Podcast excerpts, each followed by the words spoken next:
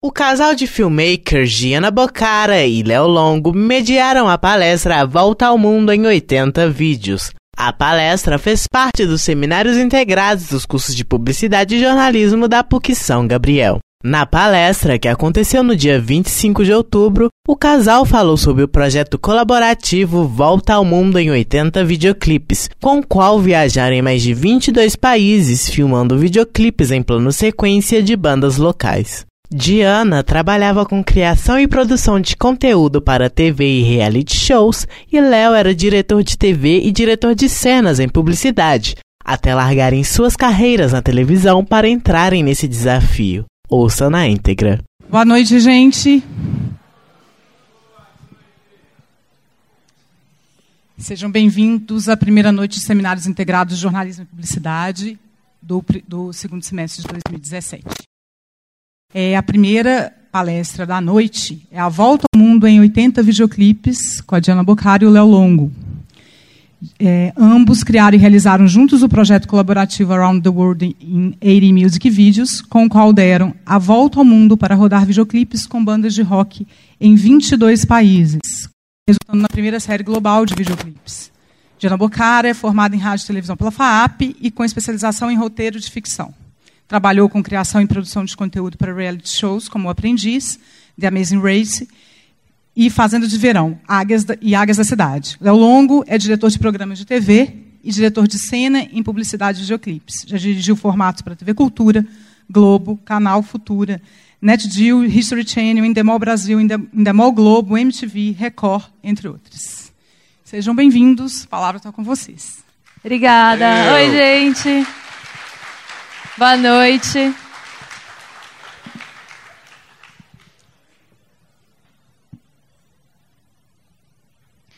Bom, boa noite. Eu sou a Diana. Obrigada por vocês terem vindo assistir a gente. Eu sou filmmaker. Resumindo tudo que ela falou, eu sou filmmaker. Mais fácil. Olá, boa noite. Eu sou o Léo. É... Eu sou filmmaker também, diretor de televisão por alguns anos e hoje é, basicamente dirigindo vários tipos de conteúdo, entre eles videoclipe, que a gente tem uma paixão por fazer. É, bom, e a gente veio aqui hoje então para contar um pouco e dividir com vocês um pouco desse projeto, que é o Around the World in Any Music Videos, que a gente fez, que é a primeira série, foi a, primeira, a gente foi a primeira equipe de televisão a dar a volta ao mundo para filmar videoclipes e fazer disso uma série. Isso virou uma série semanal, toda segunda-feira a gente estreava um clipe novo de uma banda nova do mundo. Foram 80 semanas assim, e a gente vai dividir com vocês um pouquinho como foi esse projeto. Porém, antes de começar a falar disso, acho que é importante falar de algo mais importante ainda, algo que a gente gosta muito e é importante para a gente, que é férias. Ah, imagino que vocês também gostem. Tá, então a gente veio aqui na PUC, viajou de São Paulo até aqui para falar de férias. Sim, a gente viajou tudo isso para falar de férias, porque talvez tenha sido é, uma das coisas mais importantes para que, esse, que esse projeto pudesse existir. Vou explicar o porquê. De, é, fevereiro de 2014. É, na época eu estava dirigindo um reality para o History Channel, e a Diana, eu acho que estava. Estava no Aprendiz, na Record. Tava, ela era produtora no Aprendiz, lá na Record. A gente vinha já de três, quatro anos trabalhando sem parar, com a cabeça meio cheia, é, sem saber exatamente se a gente estava no trilho certo. Felizes por um lado, mas a gente estava confuso porque estava trabalhando para cacete. E aí, e aí a gente, a gente falou assim, nossa, pela primeira vez, os dois projetos nossos vão acabar juntos. Vamos tirar 15 dias para dar uma relaxada e, e viajar um pouco e não pensar em trabalho? Bora fazer isso. Então a gente decidiu fazer uma viagem pelo sul dos Estados Unidos, visitando as principais cidades da música. É, tanto para o rock, para o country, para o soul, para o pop, que eram, que são as cidades onde nasceu, na verdade, essa música ocidental que a gente conhece hoje. Então, a gente passou por Nashville, que é uma das é, é a cidade mais importante para o country. É, e a gente visitou esse museu que é muito legal. É, a gente passou também pela Louisiana, onde fica New Orleans, onde tem muito jazz. A gente passou por cidades como Memphis também, onde tem a casa lá do Elvis Presley, onde tem é, uma das maiores é, um dos maiores estúdios de soul do planeta, que é a Stax. Enfim, a gente estava muito feliz porque a gente estava vivendo isso pra caramba. Tá aí a gente, feliz pra caramba. E, e aí você passa a próxima tela e aqui a gente já não está mais feliz porque a gente estava voltando para o Brasil. Só que a gente foi muito perturbado pela rotina, muito é, confusos e, e meio de cabeça cheia, porém a gente estava voltando depois de 15 dias descansados, só que inspirados de uma forma que a gente jamais imaginou que pudesse voltar, de umas férias. E aí a gente voltou para o Brasil e já tinha um tempo que a gente estava querendo fazer alguma coisa nossa, que fosse independente, que não fosse para televisão, que não fosse que alguém criou e a gente estava realizando. A gente queria criar alguma coisa nossa. Mas nunca tinha tempo, a gente sempre estava fazendo alguma coisa, sempre estava pagar conta e tal. E a gente voltou tão inspirado dessa viagem que a gente falou: por que não agora? Por que não fazer esse projeto, inventar um projeto nosso agora, que una essas coisas que inspiraram tanto a gente? Que foi a, a estrada, que foi a música, e por que não juntar isso com o que a gente sabe fazer da vida, que é filmmaking, que é vídeo. E aí, depois de muito trabalho, a gente chegou e criou isso aqui.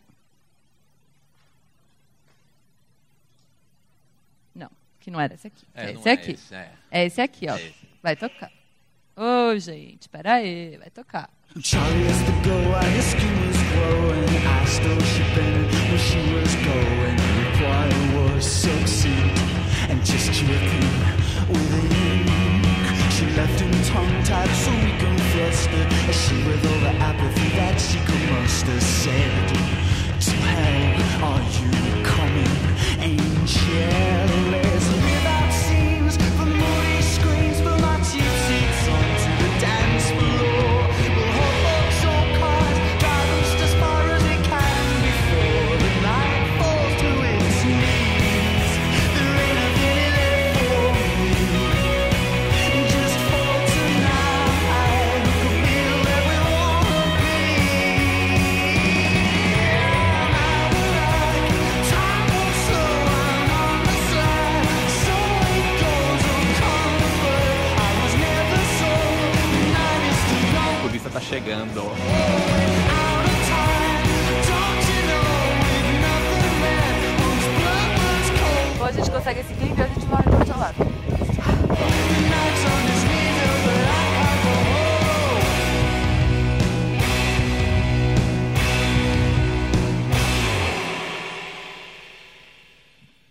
Então esse é um resuminho de tudo que aconteceu. Valeu. Obrigada. Então, é resuminho de tudo que aconteceu nesses três anos trabalhando pra caramba. E, bom, mas vamos voltar então para o ponto de onde eu parei, que era quando a gente estava voltando daquelas férias e a gente de fato decidiu fazer esse projeto. Foi quando a gente começou a pensar, pô, o que a gente pode fazer? Foi quando a gente definiu o nome, foi quando a gente definiu que países a gente ia, e a gente parou para construir esse projeto de verdade. E foi quando a gente decidiu também de uma certa forma, é, dar uma pausa naquela carreira super crescente que a gente vinha tendo em grandes emissoras em São Paulo. Bom. Agora ele ligou o som, tá vendo, gato? É melhor com o som ligado. É melhor com o som, porque eu falei assim, precisa do... Não, não precisa. Eu falei, precisa do plug aqui. Bom, e então é, a gente então começou a pensar nesse projeto e começou a estruturar ele. Se a gente queria realizar, a gente tinha que estruturar e saber exatamente o que a gente ia precisar para poder construir esse projeto. Então, vou dividir com vocês um pouco da estrutura que a gente pensou que seria necessária para fazer esse projeto. Primeiro de tudo, a gente teria, para conseguir fazer esse projeto, que sair de trás das câmeras e também assumir o posicionamento de protagonistas desse projeto. A gente deveria, a gente deveria é, contar essa história também na frente da câmera, além de continuar realizando o projeto por trás das câmeras. Então era um projeto que necessitava isso. Segunda coisa importante da nossa estrutura, a gente ia visitar 22 países. A gente nunca foi, por exemplo, nunca tinha ido, por exemplo, para o Egito. Então, como é que a gente acha locação é, para filmar no Egito? Tipo, nem o idioma a gente fala. Então, assim, o que, que a gente precisaria? De uma equipe de produção, de apoio, em cada, uma em cada um desses países que a gente fosse, para que ajudasse a gente a achar uma banda, achar ator, achar locação. Enfim, então, isso era uma coisa super importante na nossa estrutura e para conseguir realizar esse projeto. Terceira coisa, a gente ia ter aqui no Brasil alguém, um produtor de base, para que ele pudesse fazer todas as coisas burocráticas que a gente não ia conseguir fazer durante esses 18 meses na estrada. Quarta coisa, a importância da assessoria de imprensa. A gente sabia que, para a gente ter sucesso no projeto, a gente precisava atingir a maior quantidade de pessoas possível. Então, a gente tinha no nosso budget, nessa estrutura, a gente precisava dedicar é, para assessoria de comunicação. E, quinta coisa, obviamente, dinheiro. Dinheiro para quê? De produção, para fazer os clipes, para alugar alguma coisa que precisa, para pagar um profissional, para alugar um equipamento que seja necessário, enfim. A questão é, quando a gente então, com aquela cabeça de televisão que a gente tinha, sentou para fazer a estrutura desse projeto, a gente chegou nesse valorzinho aqui que a gente precisava captar, então, se a gente quisesse fazer um milhão e meio de reais. É, e um milhão e meio de reais não é pouco dinheiro, como vocês não pensam, é, não, não é pouco dinheiro. Aí a gente falou, bom, a gente não tem um milhão e meio de reais, o que, que a gente vai fazer? Vamos achar um patrocinador, não é mesmo? Vamos. E aí a gente passou os próximos seis meses das nossas vidas, a gente deixou de ser diretor e produtora, a gente virou uma equipe de vendas da nossa ideia. A gente nunca tinha feito isso antes, mas para viabilizar o projeto, para conseguir esse um milhão e meio, a gente colocou a roupinha e fomos lá fazer reunião. A gente apresentou esse projeto para muitas marcas, empresas, agências, e toda vez que a gente apresentava o projeto, essa era a reação das pessoas. Eu espero que saia com som, hein? Não está saindo com som. Cadê meu amigo do som? o meu amigo do som me abandonou. Eu vou tirar o som e a gente faz sem som aqui, porque é bonitinha a musiquinha. Ai, gente.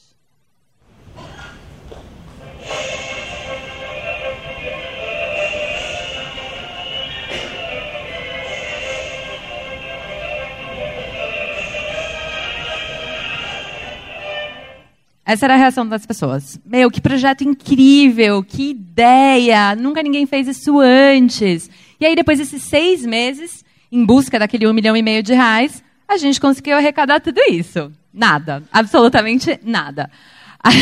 As pessoas falavam, é um projeto maravilhoso, mas ele é, é muito risco. Que bandas são essas? Quem são vocês? Como isso vai dar certo? Eram muitas perguntas. E durante esses seis meses, não pensem que a gente falou, não, é isso que a gente precisa. A gente sabia que a gente precisava se adaptar. Se estava sendo difícil de conseguir um milhão e meio, a gente precisava repensar a estrutura do projeto. A gente precisava fazer ele ficar mais barato. A gente precisava remodelar tudo aquilo que a gente tinha pensado lá atrás. Lembra que o Léo contou, nossa maravilhosa estrutura? A gente começou a falar tchau, assim, tchau. Não, a gente não vai ter orçamento para os clipes. A gente vai fazer todos os clipes sem dinheiro nenhum. A gente também não vai contratar uma assessoria de imprensa, a gente vai descobrir como fazer isso e a gente vai atrás disso. A gente também não vai ter uma pessoa no Brasil cuidando é, das viagens e da parte burocrática, a gente vai fazendo isso ao longo do caminho. A gente também não vai contratar nenhum profissional em lugar nenhum do mundo, a gente vai fazer isso tudo a gente mesmo. Foi assim que a gente chegou no final do ano, em dezembro. A gente já tinha largado os nossos empregos, a gente estava full time nisso, mas a gente estava cansado, frustrado e tinha recebido um monte de nãos por seis meses. Então o que, que a gente faz quando está cansado, trabalhando pra caramba? Férias. Tadã! A gente não tinha dinheiro para fazer o projeto, mas tinha dinheiro para fazer duas férias no ano. Mas é diferente, que foi a mãe da Diana convidou a gente para ir para a praia, a gente aceitou. É, mas a gente falou assim, precisamos descansar e saber o que a gente vai fazer no que vem.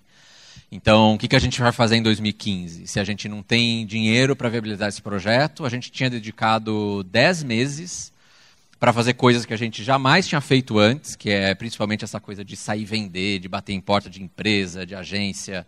Quem captou aqui ou tenta captar, às vezes, uma graninha pequena para fazer um curto, um clipe, sabe o quanto é difícil.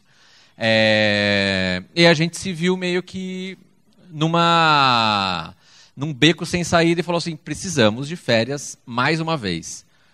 Bom, a gente foi para a praia. Eu lembro de ter levado um livro é, que eu nunca tinha lido, tinha ganhado do meu irmão um livro do Amir Klink. É, é um livro que chama A Linha d'Água, onde ele explica, onde ele conta a história como ele construiu um dos barcos que ele tem. E nesse livro, ele tem uma frase que eu estava na praia, lembro até hoje, assim, pezinho na areia, tal, tranquilo.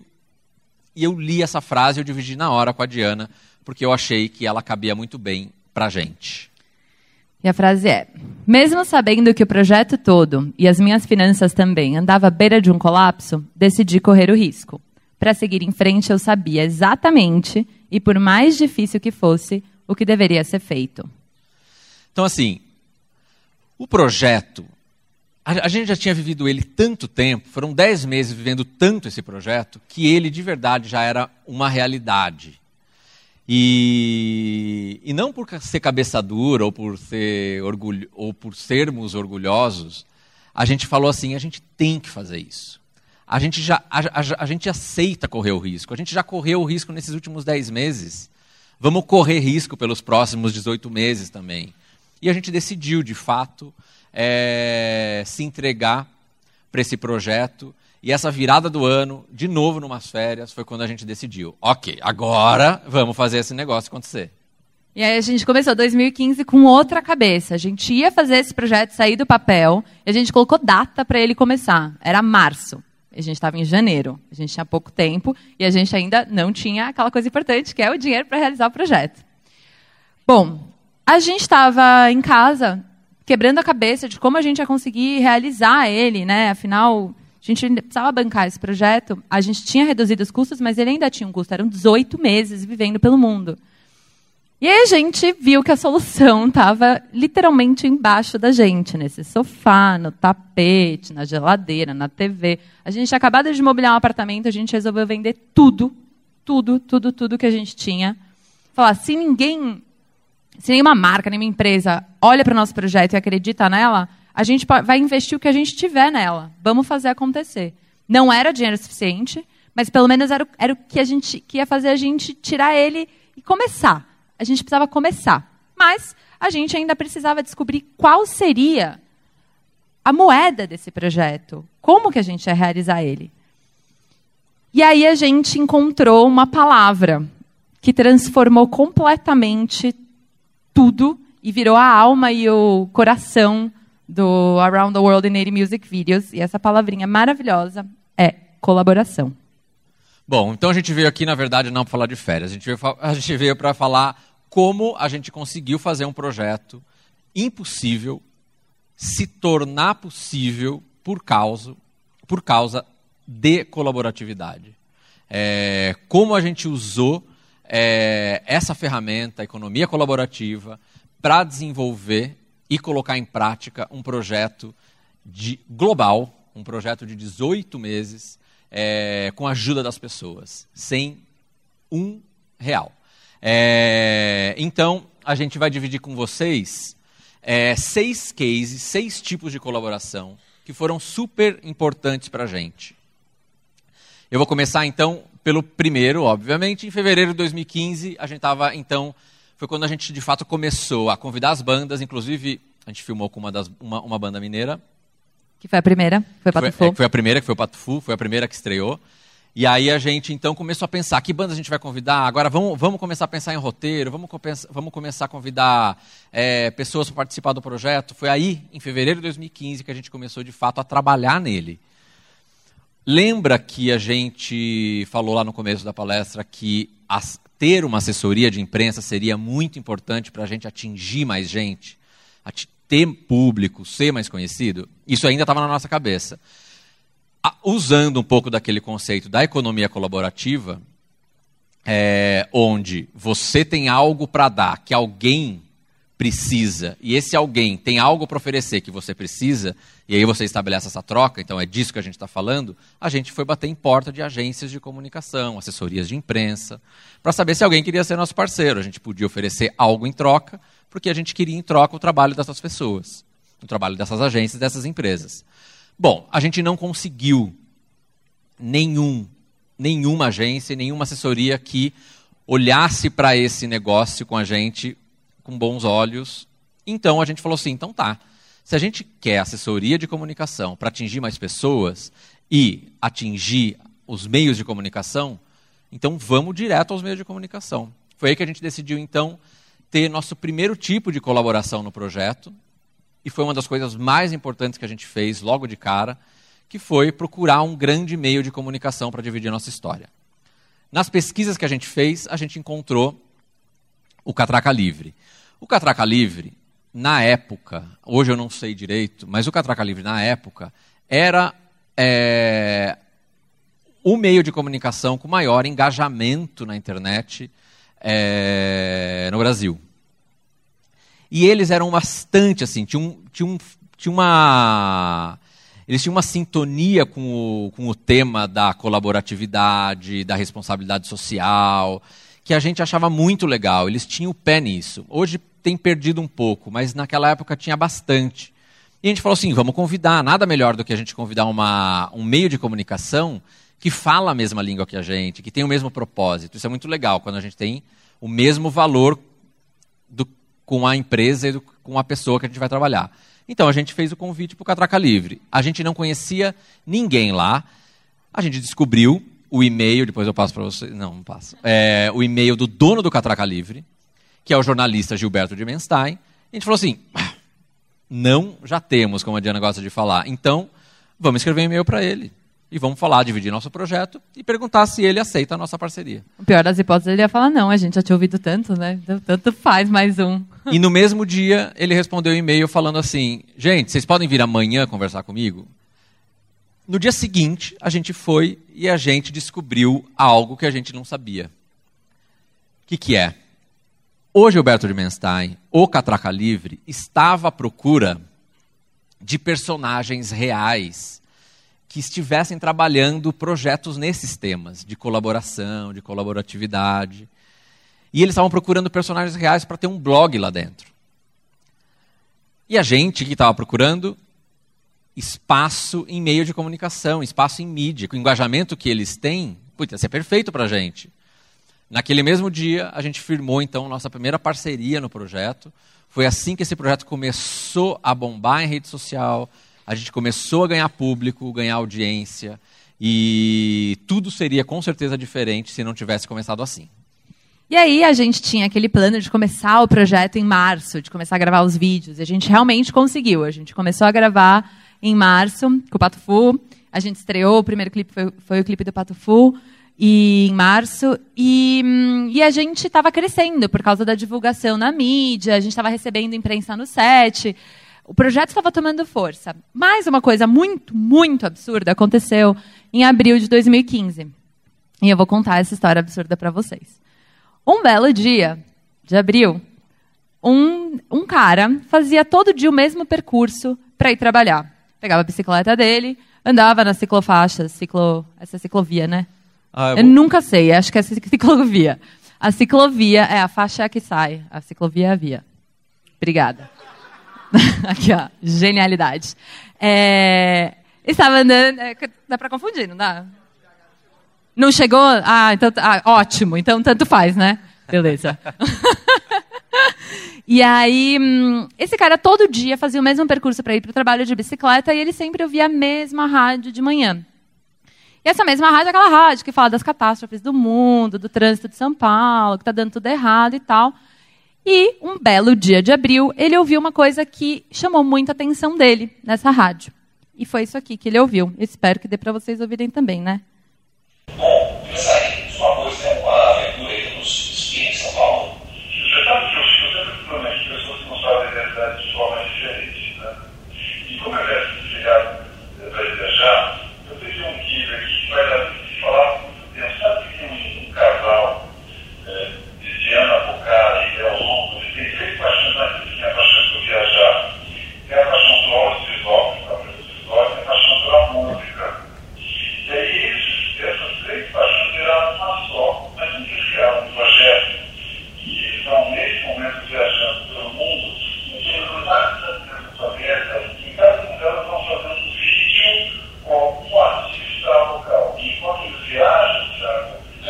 compartilhando esses vídeos com é, pela internet. Olha, a gente tem tanta crise no país, tanta crise na cidade, sabe? Jornal, quando você vê um casal começa a falar, puxa, apesar de tudo, eu estou sonhando, e seguindo meus, meus sonhos, apesar de tudo, eu resolvi na sexta-feira comemorar as pessoas que não deixam a peteca cair com mediana e o Léo Mon. E o nosso amigo da bicicletinha ouviu isso. Por que, que ele é relevante para a nossa história? Porque esse cara, na época, era diretor de marketing de uma companhia aérea. E ele gostou do que ele ouviu. Ele gostou da história que ele ouviu. E ele entrou em contato com a gente. E foi aí que a gente estabeleceu o segundo tipo de colaboração, que foi com marcas. Ele viu valor no que a gente tinha, que era a história. A gente ia viajar pelo mundo, gravando videoclipes com bandas. E ele tinha o que a gente precisava, que eram passagens. Então ele, ele achou interessante associar a empresa dele, a marca, a nós, a nossa história, e participar com a gente dessa história. Então a gente trocou, a gente não ganhou dinheiro, a gente trocou conteúdo, a gente fazia fotos, participava dos vídeos dos making-offs, é, né, afinal a gente estava viajando para cima e para baixo, em troca de passagens, e a gente ganhou passagens para metade do, da, da, dos países que a gente viajou. E isso era um mega gasto dentro do nosso orçamentinho, né? Então já foi um grande corte que foi maravilhoso. E foi depois de 10 clipes gravados no Brasil com essa companhia aérea que a gente conseguiu sair daqui e ir para o nosso primeiro destino internacional. Bom, então é, é, é legal é, esse começo porque mostra para a gente assim é engraçado como uma coisa leva a outra, que leva a outra. Então, assim, às vezes uma, uma pedra que a gente joga, é, aquilo vai gerar algum resultado que a gente nem imagina. E esse exemplo aqui foi super importante para a gente. Se não fosse a gente ter ido atrás de um parceiro de assessoria de comunicação, jamais a gente teria metade das passagens aéreas bancadas por uma empresa. Então, é muito legal, às vezes, como as, a gente nem imagina onde as coisas vão parar. O importante é dar o start mesmo. A gente aprendeu isso logo no começo. Bom, mas vamos lá, então, para o nosso primeiro destino internacional. Foi Lisboa. É, foi em Portugal que a gente começou esse projeto fora do Brasil. E a sensação era de fato de que o projeto estava começando, porque enquanto está no Brasil, é nosso país, parece que essa volta ao mundo não começa, né? E aí quando a gente saiu do Brasil, a sensação era de que de fato o projeto tinha começado. Bom, a gente estava indo para Portugal.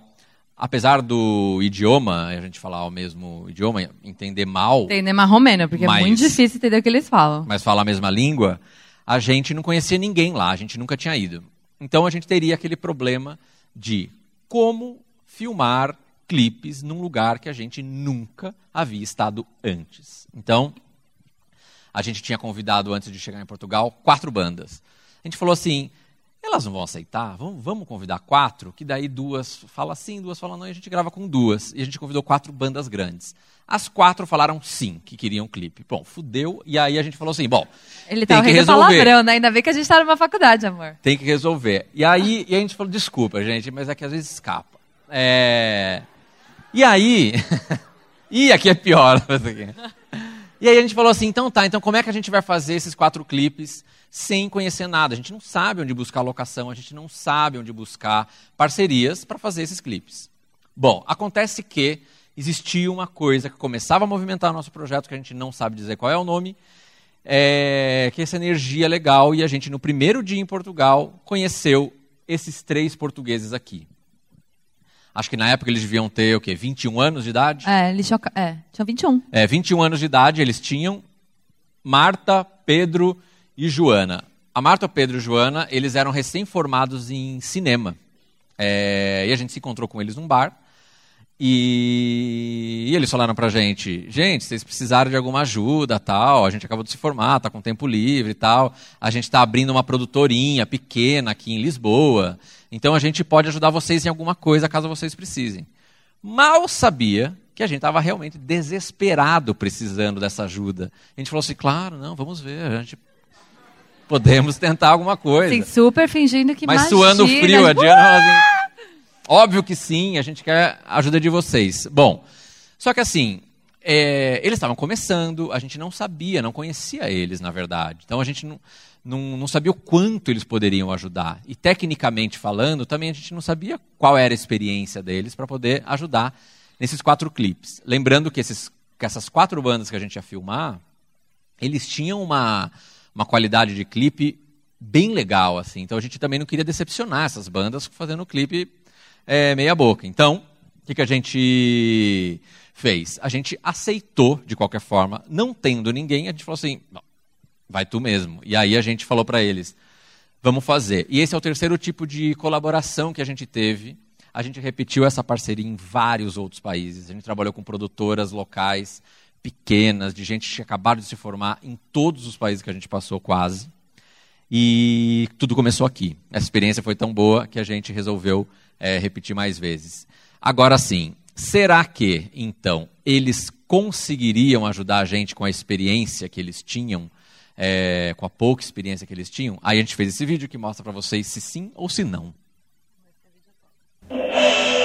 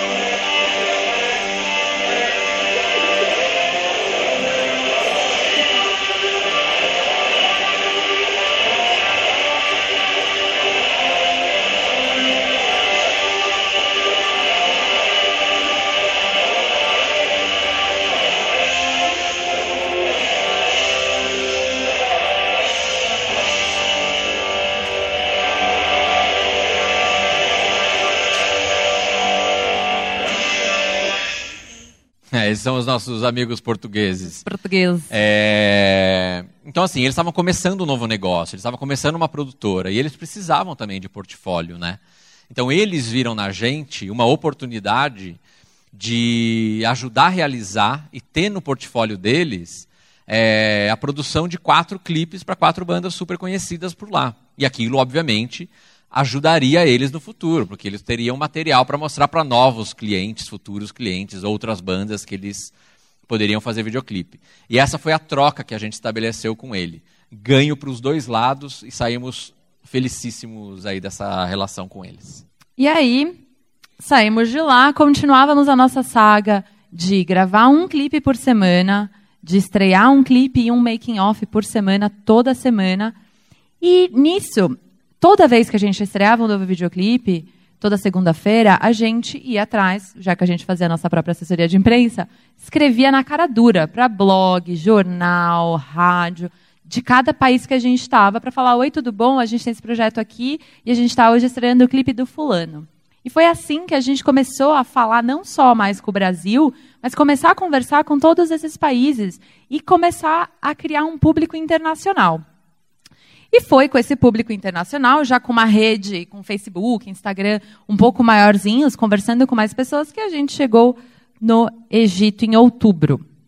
Nessa altura do campeonato, a gente já tinha o nosso nosso método, né? Então todo lugar que a gente chegava novo, a gente sempre postava uma nova foto e a gente usava hashtags do lugar, né? A gente foi sacando que isso era legal.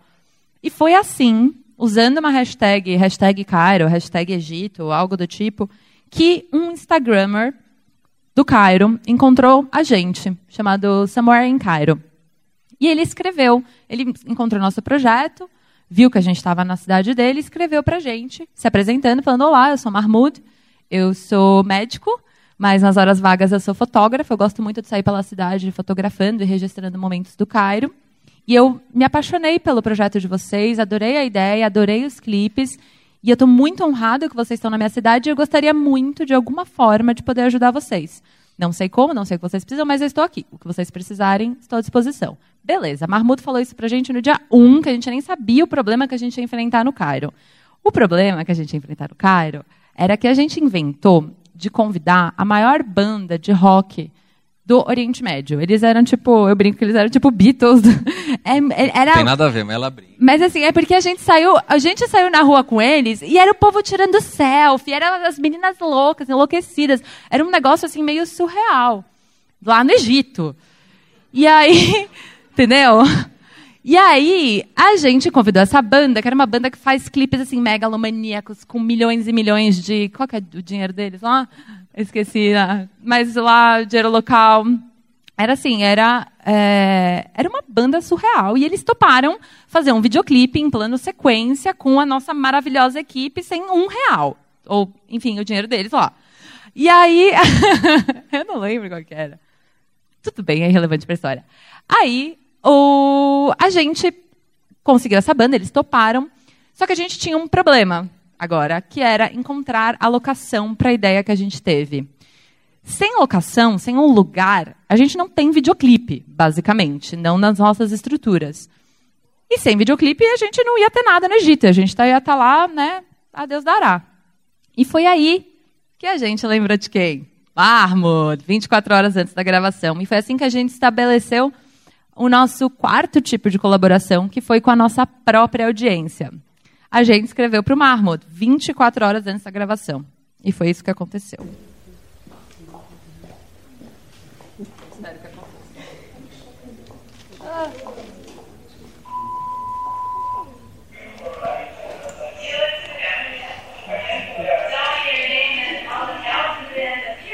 Esse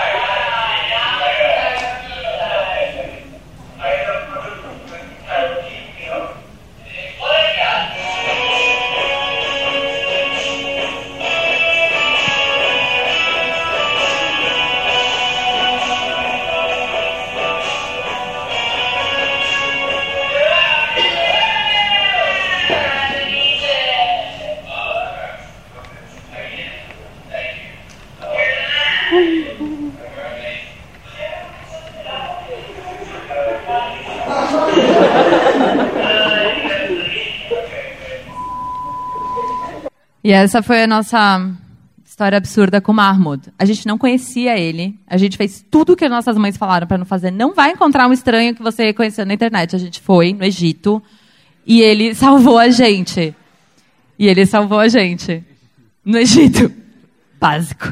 É, mas ele salvou a gente porque ele é, é o que o Léo falou. Assim, a gente tinha uma, uma vontade tão grande de realizar as coisas que as pessoas mais incríveis iam aparecendo no nosso caminho. E o Marmot foi uma dessas pessoas. Ele não sabia que banda que era. A gente não contou para ele que banda que a gente estava precisando de ajuda, que a gente precisava de uma locação, que era um, um telhado, né, e uma escadaria. E ele ofereceu a da casa dele, que era perfeita, sem saber que a banda era a banda favorita dele. Então, no final das contas, ele passou o dia inteiro com a banda favorita dele na casa dele e, e pôde participar de alguma coisa que ele acreditava. Foi uma troca linda que nem a gente, nem ele imaginou que poderia acontecer quando ele mandou aquela mensagem para a gente quando a gente chegou no Egito. E foi aí que a gente aprendeu uma grandíssima lição, que era fale, pergunte, fale o que você precisa, porque às vezes as pessoas que você nem imagina podem te ajudar das melhores maneiras possíveis e de formas que você nem sonhava que poderiam ajudar, né? É, e não acabou. Você tem mais coisa pra falar, que eu sei. Eu tenho mais coisa para falar? Ah, eu tenho, é verdade. Desculpa, é que eu, eu fico emocionada com o Mahmoud. O Mahmoud, lembra que ele era, ele era médico, na paralela ele gostava de tirar foto, e ele perguntou pra gente se ele podia tirar fotos no dia da gravação. A gente falou, claro, Mahmoud, né? A gente mal conseguia fazer o que a gente tinha para fazer, tirar foto do making-off, já era outra coisa que tinha para fazer, tendo alguém profissional fazendo, era lindo. E o Mahmoud tirou fotos e entregou pra gente. E falou: façam o que vocês quiserem fazer com essas fotos, é de vocês. E a gente, que fazia a nossa própria maravilhosa assessoria de imprensa, mandou as fotos do Marmot, divulgando a estreia do clipe, para mídia de tudo quanto era canto. E as fotos do Marmot, que ele nunca sonhou na vida, apareceram nos maiores meios de comunicação do Egito, em jornal, em revista e do mundo. E até hoje, inclusive, para cima e para baixo, a gente manda as fotos dele é, pelo mundo, né? E foi assim, nosso relacionamento maravilhoso com o Marmot. E acabou minha parte. Bom, depois do Egito, depois do Egito, a gente continuou viajando por todo o ocidente do planeta. Então a gente visitou todos esses países aí. E aí a gente completou a volta ao mundo no continente americano, quando a gente chegou em Los Angeles, nos Estados Unidos, e a gente completou um ano de projeto. E foi quando a gente tinha 50 clipes gravados. Obviamente, a gente estava muito feliz é, ter passado um ano filmando e trabalhando desse jeito, vivendo essas histórias malucas que a gente viveu, a gente estava muito contente. Porém, chegar em Los Angeles também era uma preocupação, porque é a meca do cinema, a gente está em Hollywood. Então, pô, como é que a gente vai com um projetinho de duas pessoas, sem um realzinho? Dólar, dólar, esse eu sei, é dólar. Esse é dólar, você sabe. Sem um dólar, a gente vai falar assim: e aí, vamos colaborar? Como é que a gente vai ser recebido pela indústria do cinema num mercado que é altamente super profissional, todo regulamentado, enfim. É, essa era uma grande preocupação, a gente tinha receio para resolver um problema grande. Se em Portugal a gente convidou quatro bandas para gravar, aí a gente convidou seis e as seis aceitaram. Então a gente era, a gente, essa lição é uma lição que a gente não aprendeu, né? A convidar menos bandas? É, convida menos, não É. custa, né? Não, e ainda eram seis bandas em quatro semanas. A gente fazia geralmente um clipe por semana. Nessa a gente tava com pouca grana, então a gente falou assim: vamos fazer mais clipe em menos tempo, vai. E aí foi esse pequeno desafio de Los Angeles. Então, então, obviamente, a gente tinha essa preocupação aí. Bom, é, mas antes de falar dela e como a gente conseguiu, ou se a gente conseguiu resolver esse problema de gravar seis clipes em Los Angeles, eu vou voltar um pouquinho. Esse sou eu. O Léo. Com Bonitinho, ele já era bonitinho. É, eu era. Era colégio, 1996, gente, aquela época. E eu tinha uma amiga nessa época que era a Aline. A Aline era minha amiga. E aí, um pouquinho mais tarde, eu não conhecia a Diana ainda. Essa é a Diana. Também não tava na fase boa. Ainda mais essa hora, né? É, não tava na fase boa. E aí, a Diana tinha uma amiga que também chamava Aline. Eu- a gente foi descobrir isso só durante o projeto. Por quê? Era a mesma amiga. A minha amiga de infância, no interior de São Paulo, era a mesma amiga da Diana, quando ela morava em São Paulo é, e trabalhava, não lembro em qual emissora. E a gente descobriu isso depois. E aí, por como que a gente descobriu isso? Porque a Aline, durante o projeto, falou assim: Ô, gente, eu conheço vocês dois. Eu, e eu não sabia que vocês estavam juntos. E ela falou assim: só que eu estou de, de mudança para Los Angeles, se vocês vierem para cá, me liga, vamos tentar se encontrar, se rever e tal. E a gente assim fez, e a gente se encontrou com a Aline em Los Angeles assim que a gente chegou. Tá aí a prova disso. É, essa minha franja Não tava numa fase boa também. tinha um problema aí. Bom, Tá. enfim, aí a gente se encontrou com a Aline, só que a Aline estava ocupada pra caramba e a gente não sabia se a gente podia contar com ela para ajudar a gente de alguma forma. É, então a gente se encontrou só para falar um oi e, e aqui eu vou entrar então no quinto tipo de colaboração que a gente teve, que foi com nossos amigos.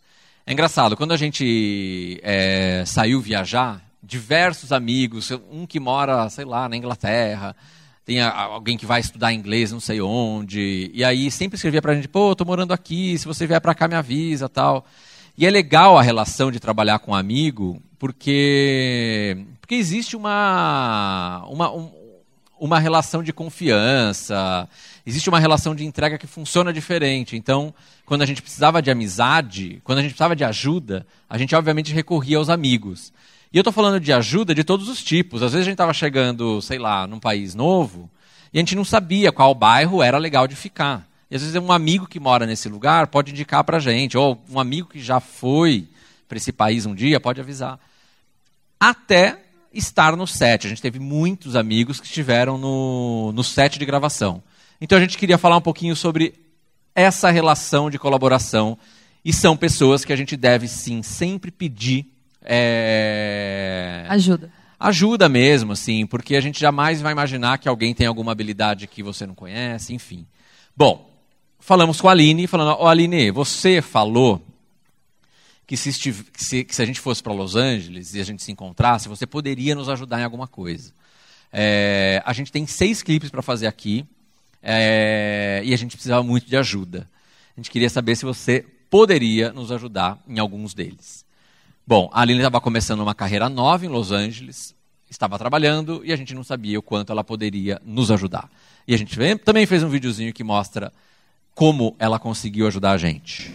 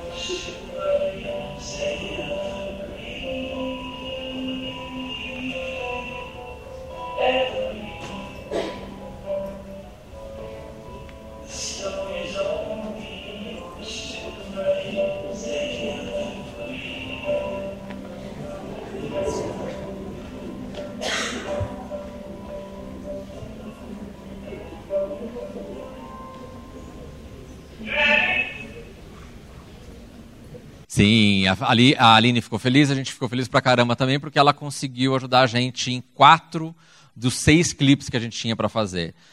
E para quem viu, a Aline começava então, ela estava começando a carreira dela como operadora de Steadicam. Acho que a maioria daqui conhece, que é aquele equipamento que estabiliza os movimentos de câmera. E tem uma coisa importante, todos os 80 clipes que a gente fez eram foram em plano sequência. Ou seja, não tem nenhum corte durante o clipe. E, e, e, e o Steadicam é um equipamento super importante para estabilizar a imagem num plano que vai demorar 4 minutos, 3 minutos e meio. E a Aline estava lá para ajudar a gente. Eu, basicamente, era quem cuidava de toda a parte técnica do clipe quando a gente ia filmar. Então, eu acumulava algumas funções técnicas e a Diana acumulava todas as outras funções. Então, assim, sempre que a gente tinha alguém para ajudar a gente em uma dessas funções que a gente tomava conta, era importante e a gente aceitava, porque significava que a gente podia dedicar mais tempo para outras coisas. E aí, a Aline é, foi uma querida, assim, ela é uma pessoa super importante para o projeto, e ela aceitou é, trabalhar com a gente, emprestando as habilidades dela. Como eu disse, ela estava começando uma carreira e ela estava em busca de experiência no mercado do cinema é, em Hollywood. E ela viu oportunidade aqui também é, de gravar quatro clipes com quatro bandas conhecidas da cena independente de Los Angeles, porque aquilo também ia virar portfólio para ela. E, obviamente, a gente tinha tudo isso que a gente precisava e queria dela. Então, também, mais uma troca legal é, estabelecida de uma maneira super positiva. Bom, e aí a gente não, não só felizes em fazer seis clipes em Los Angeles, a gente ainda foi para Nashville, a cidade onde inspirou o nosso projeto. A gente gravou mais quatro clipes lá. E saímos felizes e contentes dos Estados Unidos com 60 clipes gravados e chegamos na Ciudad de México em maio de 2016. E é lá que eu vou contar para vocês o último tipo de colaboração do nosso projeto. O último não, né? Mas o último que a gente vai dividir com vocês, que é o mais importante de todos. Sem esse sexto tipo de colaboração, esse projeto não teria nem começado a existir. E aí vocês estão se perguntando, nossa, mas não foi todos os outros, né? E aí a gente devia ter contado só esse. É que esse é o mais legal, é o mais importante. Que é com as bandas e com os artistas. Sem as bandas, sem as músicas, a gente não teria os videoclipes. Então a gente precisava dessa colaboração que, acontecesse rapidamente, né? A gente convidava as bandas para participar do projeto e elas aceitavam ou não. As que aceitavam colaboravam com a gente. Bom, normalmente o que a gente fazia, a gente escolhia uma cidade só no país que a gente ia e usava essa cidade como base e convidava bandas daquela cidade, já que a gente não tinha é, grana para ficar viajando para outras cidades e visitando outros lugares. Na cidade, no México, a gente convidou seis bandas. Só que uma delas, a gente se apaixonou por eles. Eles não eram da cidade do México, que era onde a gente estava. A gente falou, ah, vamos convidar. Vai que eles topam vir para cá. E a gente convidou eles. E eles falaram, sim, a gente topa participar do projeto. Só que a gente não vai até vocês. A gente é em quatro. É muito mais fácil vocês dois virem até onde a gente mora. E eles moram no norte do México. Eu sou muito ruim em geografia, como vocês podem bem ver. No norte do México, né, amor? Parabéns. Lá na fronteira com os Estados Unidos. É... E eles falaram assim: vocês vêm para cá. E, eles... e a gente ficou preocupado, porque já era difícil da gente conseguir produzir as coisas no lugar que a gente estava. Criar uma ideia num lugar que a gente nunca tinha ido. E produzir isso, sei lá quando, era mais difícil ainda. Mas eles usaram argumentos maravilhosos. Eles falaram assim: venham para cá Aqui em Hermosillo, que era o nome da cidade, a gente vai ter tudo. A gente vai ter ótima comida, e realmente era a melhor comida do México inteiro. A gente vai ter os nossos amigos, e eles podem ajudar a gente no que for preciso para fazer esse clipe. A gente vai ter todas as opções de locação que vocês podem sonhar, porque a banda falou para a gente, a gente quer gravar o, o, a vibe da música é deserto. A gente quer fazer uma coisa western, faroeste. E a cidade deles, Hermosillo, é localizada bem no meio de um dos maiores desertos do mundo, que é o deserto de Sonora. Então a gente tinha locação, não ia ser um problema achar deserto ali. É, objetos, eles falavam pra gente, tudo que vocês precisarem de objeto, a gente tem, o que a gente não tiver, a gente constrói. Mandaram essa. Figurantes, a gente também tem um monte de gente que pode trabalhar com a gente. Aqui tem cavalo, assim, a Deus dará. E figurino western, porque estamos numa cidade né, do México, fronteira com os Estados Unidos, tem tudo isso lá. E eles falaram: venham para cá. A gente vai trazer vocês para cá. É, vocês vão passar dois dias aqui com a gente. Um produzindo esse clipe e o outro gravando. Beleza. A gente foi numa sexta-feira, 5 da manhã, e passamos o dia inteiro inventando a ideia com eles, porque a gente não sabia o que fazer, a gente não sabia exatamente aonde fazer. Foi junto, rodando pelo deserto, em busca do lugar ideal. E no dia seguinte a gente passou o dia inteiro no deserto com os meninos cavando buraco, fazendo esse clipe acontecer. E a gente trouxe um pedacinho dele. Ele é bem longo, ele é um plano sequência de seis minutos, né? E aí a gente cortou eles porque para dar os, os highlights para vocês. Ai, toca, amigo. Não. Vai.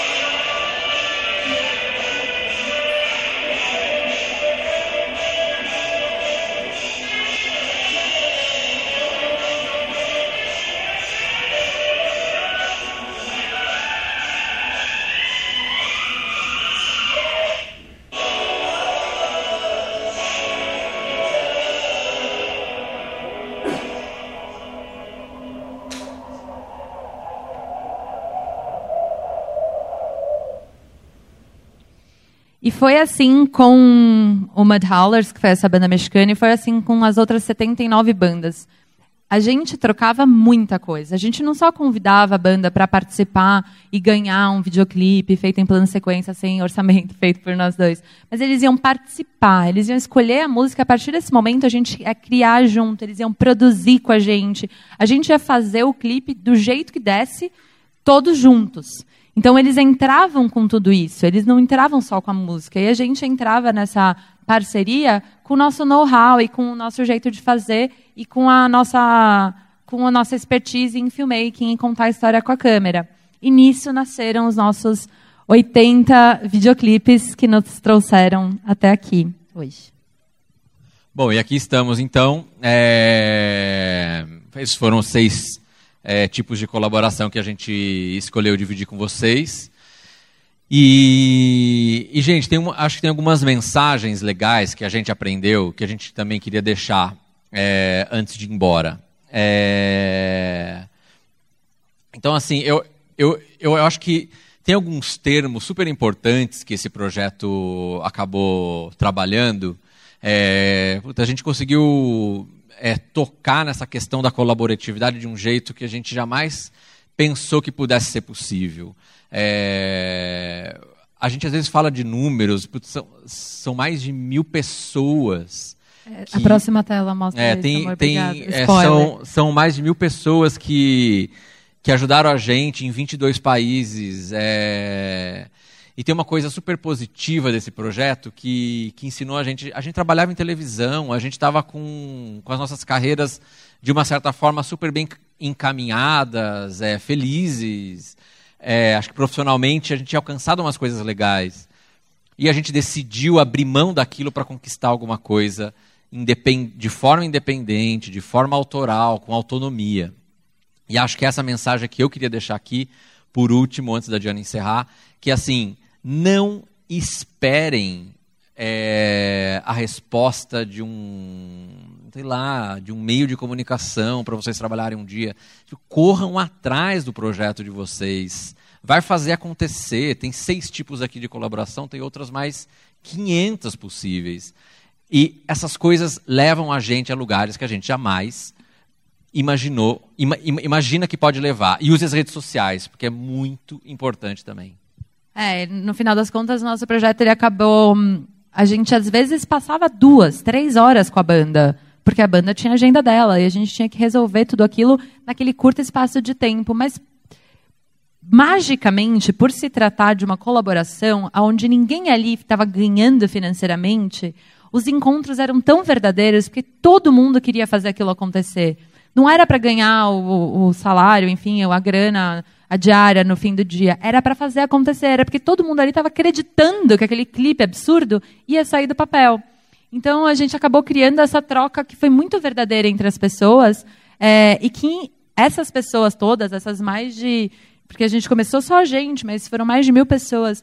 Elas inspiravam a gente de estar tá ali com a gente, acreditando na nossa ideia. E, e a gente sabe que, de alguma forma, a gente também deixou essa inspiração para eles. E a gente quer deixar assim para vocês essa essa ideia de que primeiro, se você já tem ou não, então tenta. Tipo, é isso que a gente fez o projeto inteiro, a gente já tinha ou não. A gente tentava mesmo assim, porque você pode receber um sim. Pergunta, Fale, converse, fale o que você quer fazer. Você nunca sabe a pessoa que pode estar precisando exatamente do que você tem para oferecer. Se você não falar, a pessoa nunca vai saber. Então foram coisas que a gente foi aprendendo e que a gente queria deixar para vocês. E aí que a gente aprendeu durante esses dois anos de projeto. O projeto terminou no final do ano passado, há um ano atrás. Amanhã vai fazer. Amanhã, né? É, amanhã vai fazer um ano que a gente gravou o clipe 80, o último clipe. E desde então a gente não parou mais, né, de trabalhar com a colaboração e com essas trocas entre as pessoas. E a gente criou essa o Couple of Things, que é uma, um duo coletivo nosso, né, lindo? É, então, é, é, isso, isso é legal, porque a gente, esse projeto mexeu tanto com a gente que a gente viu que realmente viver é, com os projetos autorais e tentar realizar eles dessa forma é uma é uma oportunidade muito legal. E a gente decidiu, então, não voltar a trabalhar em televisão, a gente decidiu abrir o nosso próprio coletivo de criação É só nós dois, nesse coletivo De gigantesco. dois. Duas É, pessoas maravilhosas. Onde a gente vive fazendo nossas coisas agora. É, é isso, gente. Muito obrigada. Eu só queria Obrigado. fazer um PS. Libra. Libra egípcia. Lembrei. Ó, isso é pra você, ó. Você lembrou, entendeu? É, então. Obrigada. Valeu, Se valeu, vocês valeu, valeu. tiverem perguntas, a gente tem um tempinho para perguntas. Pode fazer perguntas tipo absurdas, assim. Não tem problema, a gente adora as absurdas. Vamos, seu pai, se você levantou primeiro. Quem que levantou primeiro? Lá, o rapaz da câmera.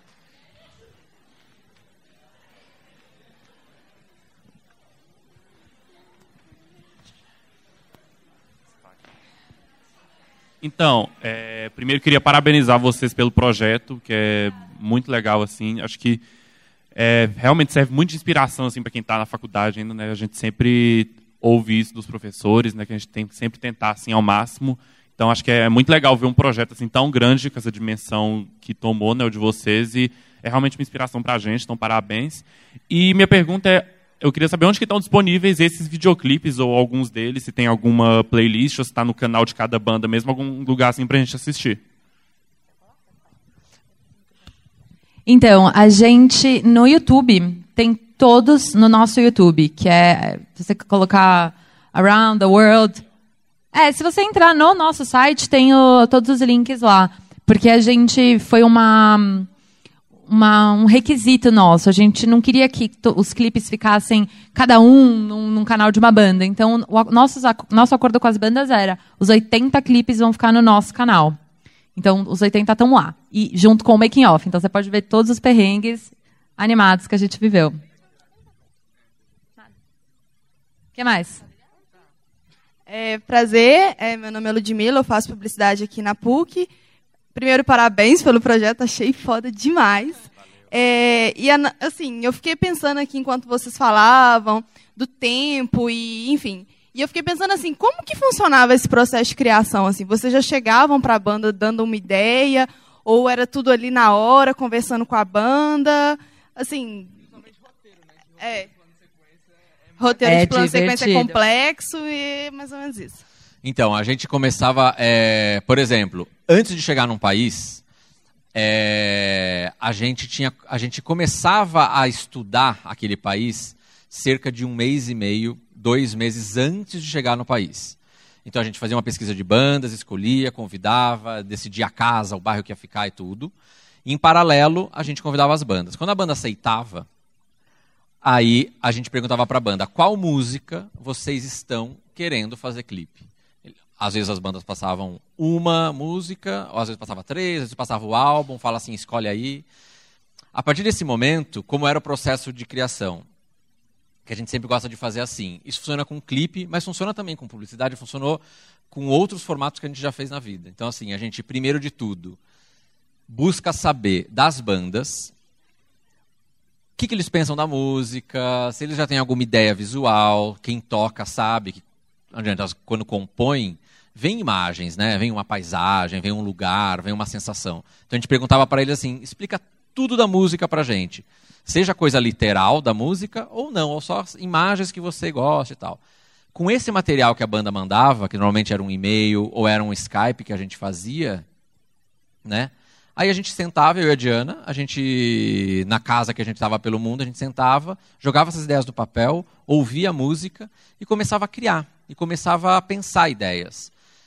Desse, é, desse trabalho saiu um resultado que era, que a gente chamava sempre de mood board, que era que a gente construía duas, três ideias, com começo, meio e fim, que eram totalmente diferentes, porque a gente gostava de mandar duas ou três ideias totalmente diferentes para a banda, para falar assim, ó, porque a gente não sabe muito bem se a banda quer uma coisa mais, por exemplo, ah, uma historinha é, clichê de amor, ou se ela quer uma coisa super disruptiva do ponto de vista artístico, ou se ela... então a gente tentava pensar sempre em duas ou três ideias. Teve caso que a gente pensou até em seis ideias, porque o processo criativo nosso foi tão intenso ali, de brainstorm e tal, de, de conversar ideias, que saiu seis. Então era assim, a gente mandava para a banda, a banda falava assim, ah, gostei da segunda, ou gostei das três, vamos misturar as três, e a partir disso saía um novo processo, mas era sempre com mais ou menos essa antecedência, porém, Teve milhões, vários casos de da gente chegar e criar na hora. Tipo esse do, do, do México, a gente chegou num lugar que a gente não sabia. A gente sabia que tinha que eles queriam cavalo, deserto, roupa de, de cowboy, e era isso. E aí, com isso, a gente criou com eles a ideia lá 24 horas antes da gravação. Isso acontecia. Às vezes a banda falava assim: ah, a gente quer gravar numa, num, numa locação tal, num bar. E aí a gente só ia no bar no dia da gravação. Então a ideia que a gente tinha pensado, quando a gente chegava lá, a gente falava, putz, o bar é muito menor do que a gente tinha imaginado para fazer o plano de sequência. A gente tinha que reestruturar tudo e reinventar tudo na hora. Então também era um projeto tipo muito de ficar se adaptando o tempo inteiro e de abrir mão de ideia. Isso era uma coisa que a gente fazia muito, de chegar lá e falar assim: "Ah, aquela ideia era ótima, mas ela não funciona aqui. Como que a gente vai resolver esse problema?" É, eu acho que isso é um exercício legal que a gente, que a gente passou, assim. Às vezes você assiste tanto, você constrói, passa um mês construindo uma ideia e um roteiro. Chega no dia de rodar aquilo, você fala assim, não cabe. E aí, a opção é sua. Ou você insiste em fazer o que você pensou, mesmo sabendo que vai ter muito mais dificuldade, ou você junta as três pessoas, as quatro, as cinco que estiverem lá e fala assim, gente, aqui não funciona, vamos criar alguma coisa nova? Às vezes muitas coisas legais saem desse resultado, né, de, da gente de repensar algo na hora. Mais alguma pergunta? Não? Tem. Teve. A gente escolheu o plano sequência porque era. Ela perguntou por que, que a gente escolheu o plano sequência. A gente escolheu o plano sequência porque era a única forma que a gente ia conseguir fazer 80 videoclipes em 80 semanas, porque não tinha edição. Então era um, era um processo muito maior de bolar a ideia, de criar o roteiro, do que de finalização. Tipo, a gente demorava mais tempo para ensaiar, porque tinha que ensaiar bastante, né? A gente ficava umas duas horas ensaiando, quando a gente tinha tempo com a banda, né? E, assim, uma hora gravando. E depois sentava na edição e, e o Léo montava o clipe num dia, né? Era rápido, era um processo de colocar na timeline do, do editor lá, do Premiere, que a gente usava, que a gente usa, na verdade, o Premiere, e cor, né? Correção de cor. E aí, então era um processo muito mais rápido. Foi por isso, porque senão a gente não ia conseguir ter várias locações, sabe? Gravar. Ah, agora a gente vai gravar aqui na rua, daqui a pouco a gente vai entrar. Não dava. As bandas não tinham esse tempo e a gente também não. Então foi por isso. Foi literalmente para facilitar a vida. E, e, obviamente, fica muito legal, porque tem toda a estética do plano de sequência. Então também virou essa linguagem do projeto. Mais alguém? Não?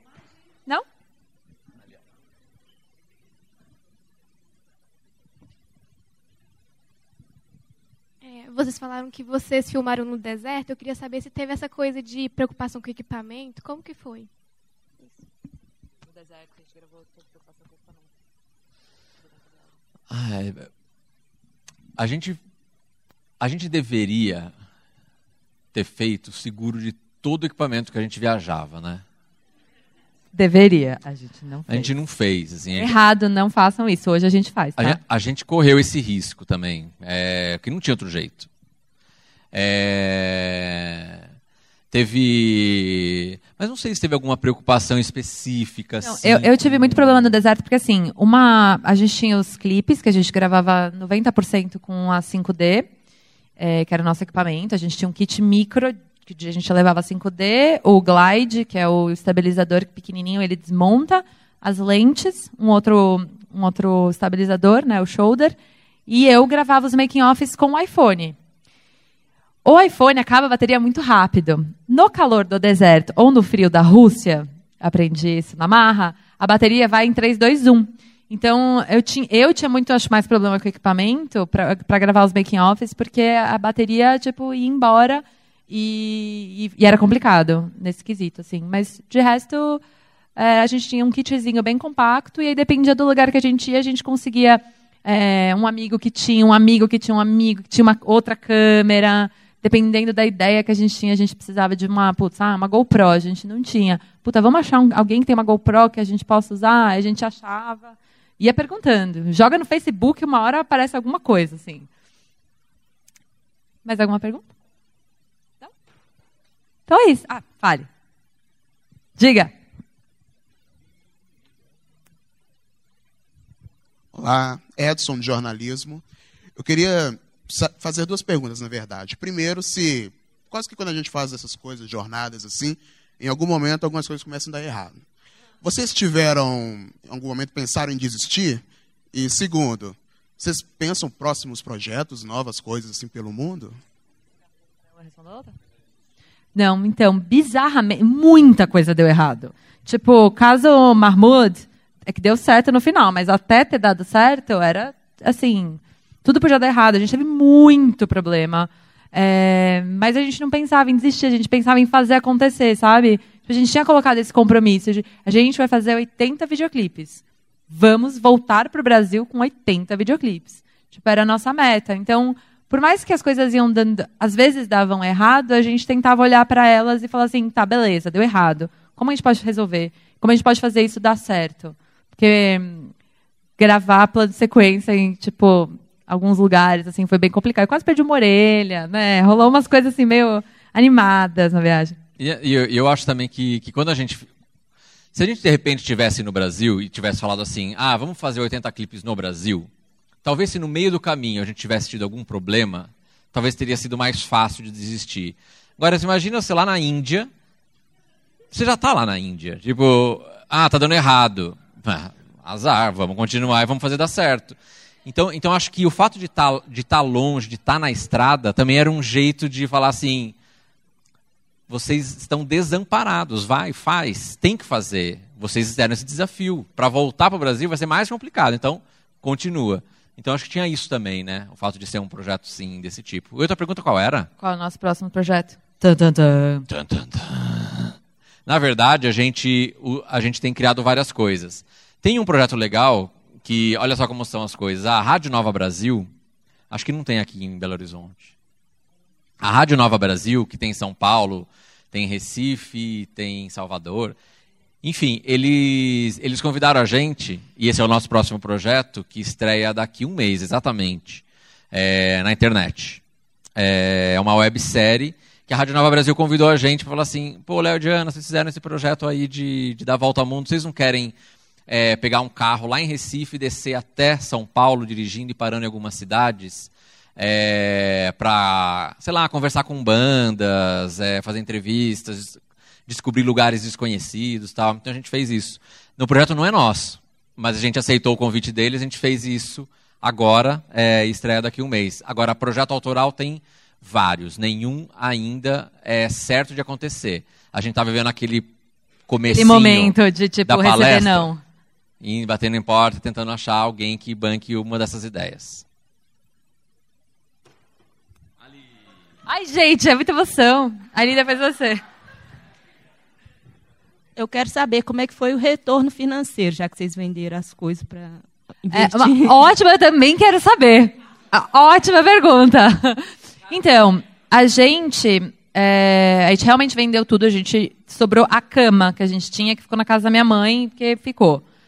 Mas a gente mudou muito a nossa vida ficar sem ter coisas.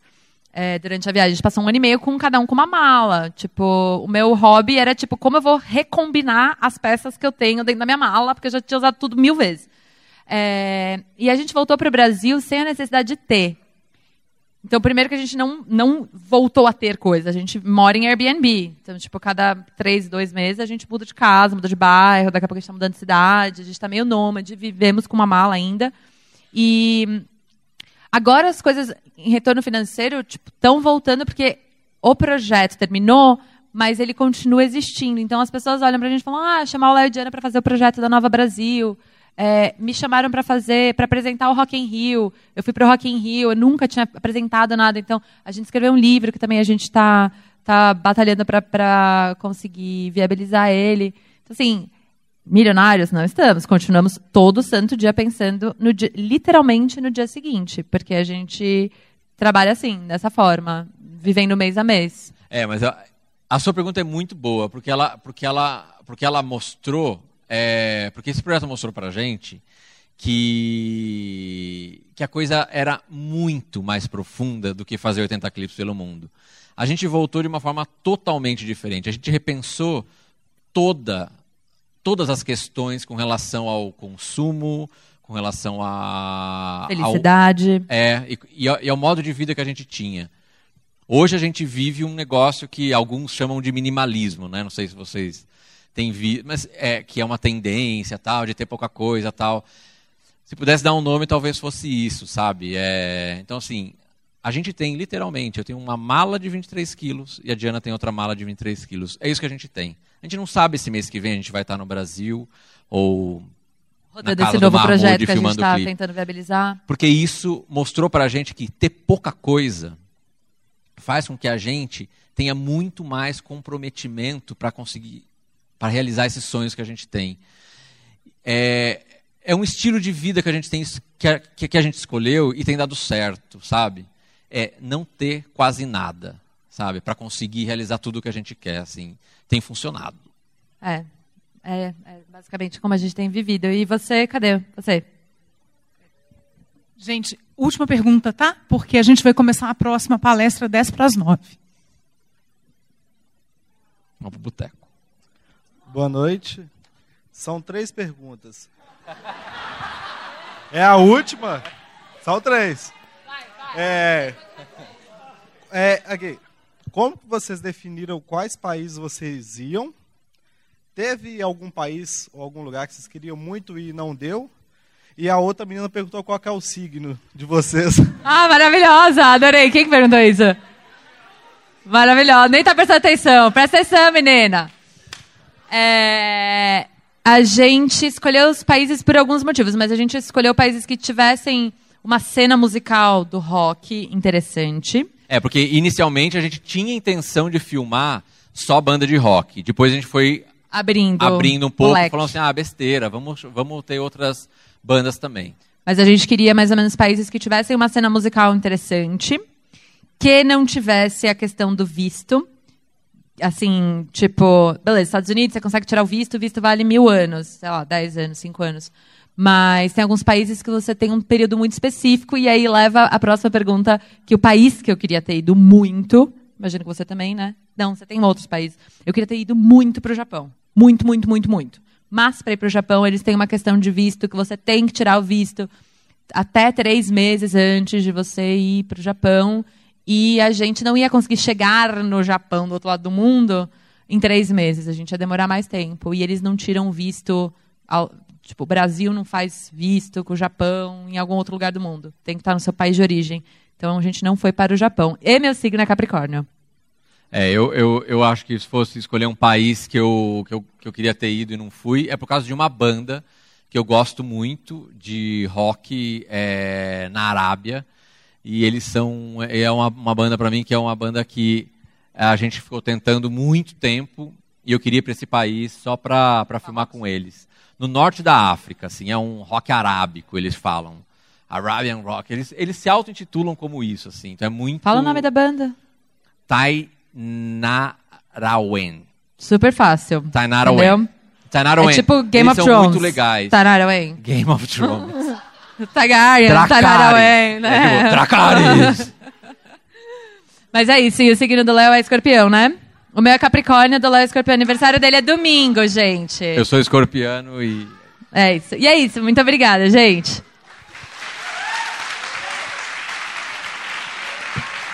Qual o seu signo? Bom.